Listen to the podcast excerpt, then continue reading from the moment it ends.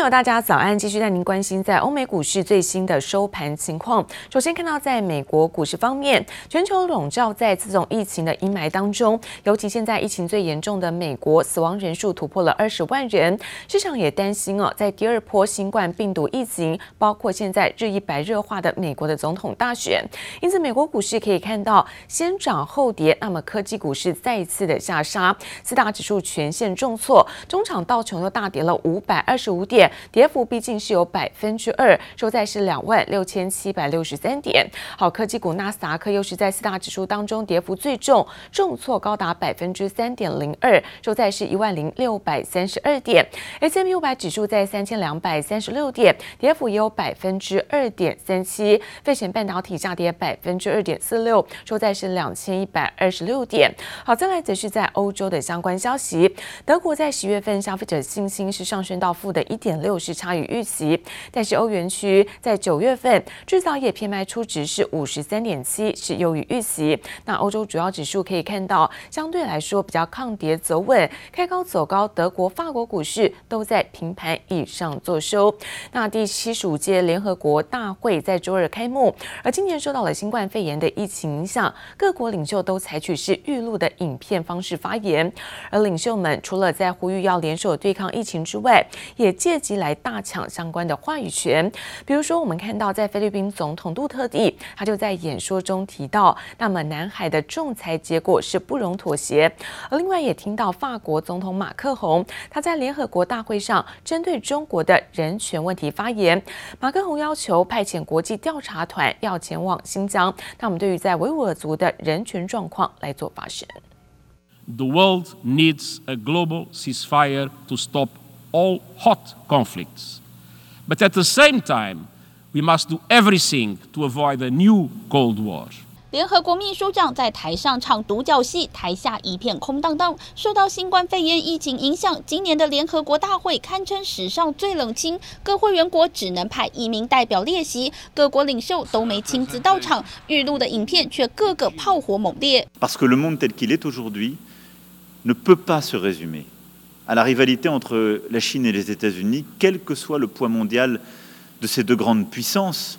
法国总统马克宏坦言，受够了美中两强对峙局面，更端出人权是普世价值，罕见的替新疆维吾尔族发声，提议派国际代表团到新疆。Enfin, les droits fondamentaux ne sont pas une idée occidentale que l'on pourrait opposer comme une ingérence à tous ceux qui s'y réfèrent. La France a demandé qu'une mission internationale sous l'égide des Nations Unies puissent se rendre au Xinjiang afin de prendre en compte les préoccupations que nous avons collectivement sur la situation de la minorité musulmane ouïghour.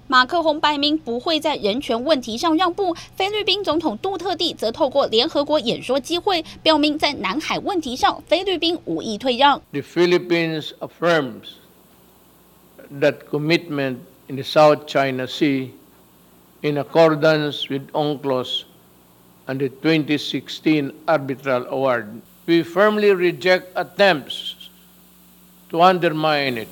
各国领袖演说炮火四射，一场联合国大会暗潮汹涌。俄罗斯总统普廷则借机大推自家研发的新冠肺炎疫苗。Россия готова оказать ООНовцам всю необходимую квалифицированную помощь, в частности, предлагаем бесплатно предоставить нашу вакцину для добровольной вакцинации сотрудников организации и ее подразделений. 俄罗斯想扮演救世主，提议免费提供自家疫苗给联合国人员。这次联合国大会少了领袖大拜拜的场面，却因为各国间的言语交锋，反倒更显激烈。记者王新辉的蒙关综合报道。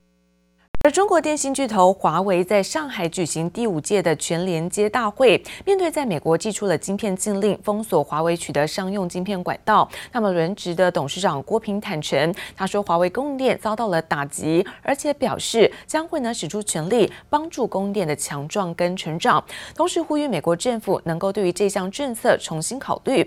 而对于在华为在澳洲裁减经费，甚至还裁员一千人，他则是表示澳洲市场很小，因此。华为从来没有特别聚焦这个对手对华为供应链的打击，那么请相信华为将会使出我们全部的力量来帮助我们供应链的强壮和成长。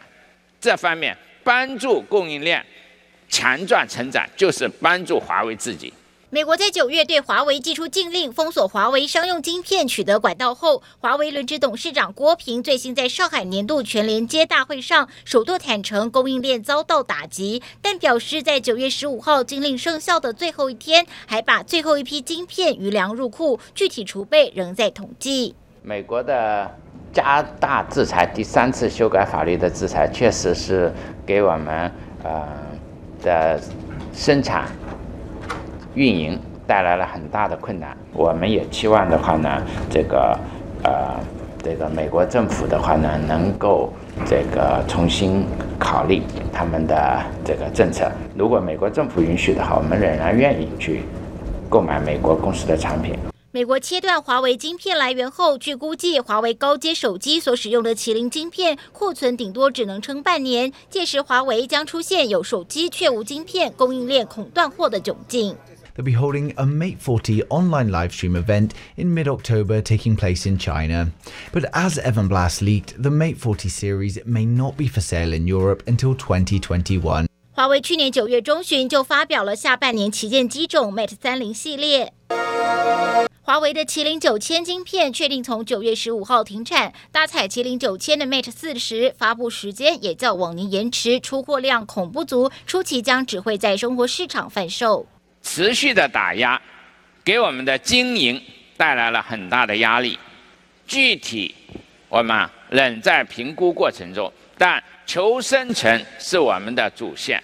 不过，德国总理梅克尔最新传出不同意在德国对华为下正式禁令，阻挡华为，似乎无意跟进多数欧美国家向美国靠拢，禁用华为 5G 设备。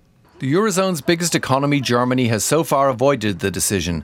It feels caught in the middle. But the USA and China are important trading partners. Berlin doesn't want to ruffle anyone's feathers. 此外，在中澳关系紧张之际，华为传出在澳洲明年将裁员一千人，并终止一亿澳元投资。郭平则以澳洲市场很小，并非华为聚焦作为回应，强调只是单一市场的需求调整。记者黄心如、赖婉君综合报道。而新台币继突破了在二十九点五元的阳金龙防线之后，现在升势呢持续的强劲，外界担心进而影响到科技业在本季的获利表现。而对此，广达董事长林百里看得很淡，他直言台币的升值是常态，反正多做多生产就好。反反正那个多做比较好了，多做这个地方，呃，那个那个成长汇率会有一些，呃，那那个 discount 了哈，那但是。成长反而是这个增长的说的主要的原动力。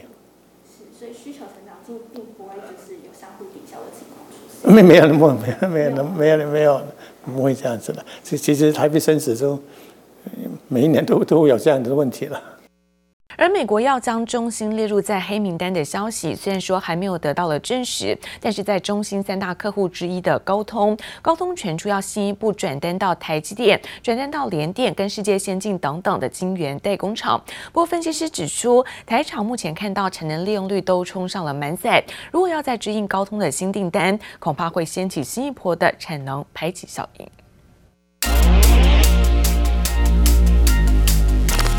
轻巧大荧幕的华硕手机，当时采用的就是 IC 设计大厂高通委托大陆晶圆代工厂中芯半导体所生产的骁龙处理器。高通和中芯合作多年，不过现在美国可能要把中芯列入贸易制裁名单，传出未来高通将转单到台积电、联电、世界先进等三家台湾晶圆代工厂。过去高通那么主要是委托中芯国际用点一八微米来帮他代理，那么包括的在这个所谓电源管理的一个晶片，那同时在十四纳米以及二十八纳米，主要是帮他呃生产包括的在手机的一个处理器的一个晶片，那么所以在近期也积极的寻求包括的台积电、联电以及在世界先进，那么甚至在力积电这个部分产能的一个支援。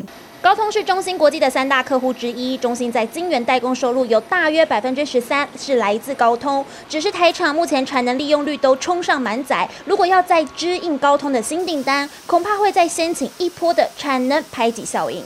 由于原先在国内的一个八寸的一个晶圆啊产能的供需，其实就显得非常的一个紧俏。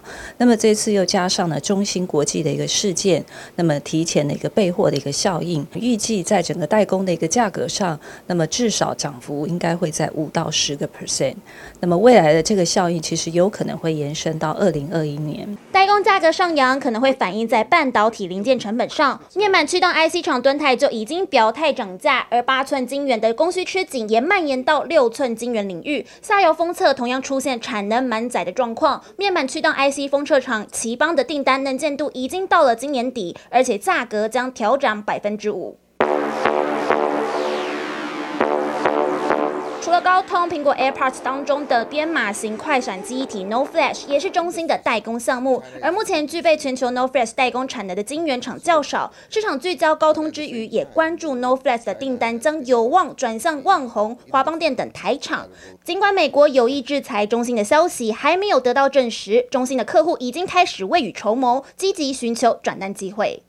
记者刘志楼、林秋强台北采访报道。而面对美中贸易战的持续升温，台积电董事长刘德英呢，在昨天晚间出席了国际半导体大师论坛演讲，讲到了地缘政治问题，包括美国和中国都在致力的筹建供应链。刘德英强调，未来半导体的流通不会像过去自由，而成本可能会随着提高，而厂商更应该要积极的创新，强化自有的技术能力。If you heard the words that Moore's law is coming to an end, don't be fooled. We see, I use a different language. We see no stopping of doubling the energy efficiency every two years. 笑着说摩尔定律不会走到极限。台积电董事长刘德音出席国际半导体展大师论坛，大谈 IC 创新的未来。只是面对外界关注，美中贸易战持续升温，地缘政治连带影响企业似乎也越深。刘德音感慨表示，未来半导体流通很可能不会像过去一样自由。For one thing is the competition will be stronger. Secondly, the cost of a the production or development will be higher because one cannot leverage the whole world now, in, like in the past. So while we are uh, uh, enjoying the success of the past, the future we cannot stay where we used to be before. 美国、中国积极筹备自主供应链，受到地缘政治影响，未来台积电的布局更让外界相当关注。 我想，我们台积过我们的布局，当然就是深耕台湾。在在深耕台湾之下，我们原则上是希望能够三分之一在北部，三分之一在中部，三分之一在南部。平衡北中南部产能，也算是打破台积电下一步短期就要去高雄设厂的传言。刘德英强调，台积电的技术绝对会跟流台湾，因此厂商应该积极创新，强化自有技术能力。记者柯信怡、詹明化台北采访报道。而近来，鸿海集团积极布局在半导体的领域转型升级，更要透过是三加三的重点发展策略，达到二零二五年毛利率是冲上百分之十的目标。而就在昨天的半导体展大师论坛上，鸿海的副董事长李捷就表示，五 G 包括 EV、IC 和工业 AI 将会是未来的四大核心，看准高毛利的半导体将会成为下一个转型契机。在数位转型的部分。以及三加三，我们转型升级的部分呢，大概在第三年开始看到成绩，大概要到第三年。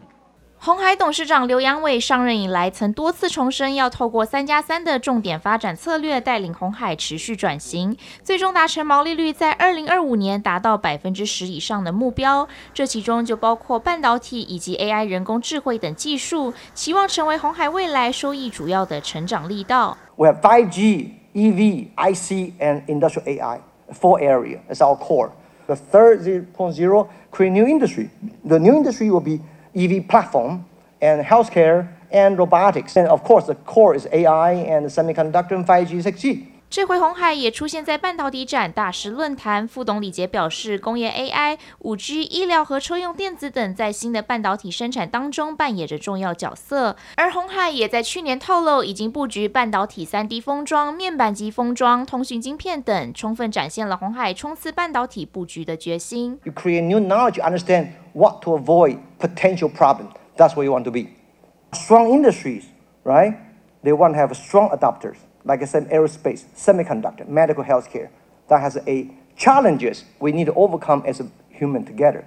鸿海近来逐渐转型，并在半导体产业中积极布局。日前更传出旗下富士康以最高出价者身份参与马来西亚八寸晶圆代工厂系加晶圆的股权竞标。对此，鸿海虽然不予评论，但鸿海去年光是在半导体事业上的营收就达到新台币七百亿元。因此，鸿海持续扩张版图，看中的就是半导体的高毛利，将成为全球电子代工龙头的下一个转型契机。记者曹丹林、黄明旭台北采访报道。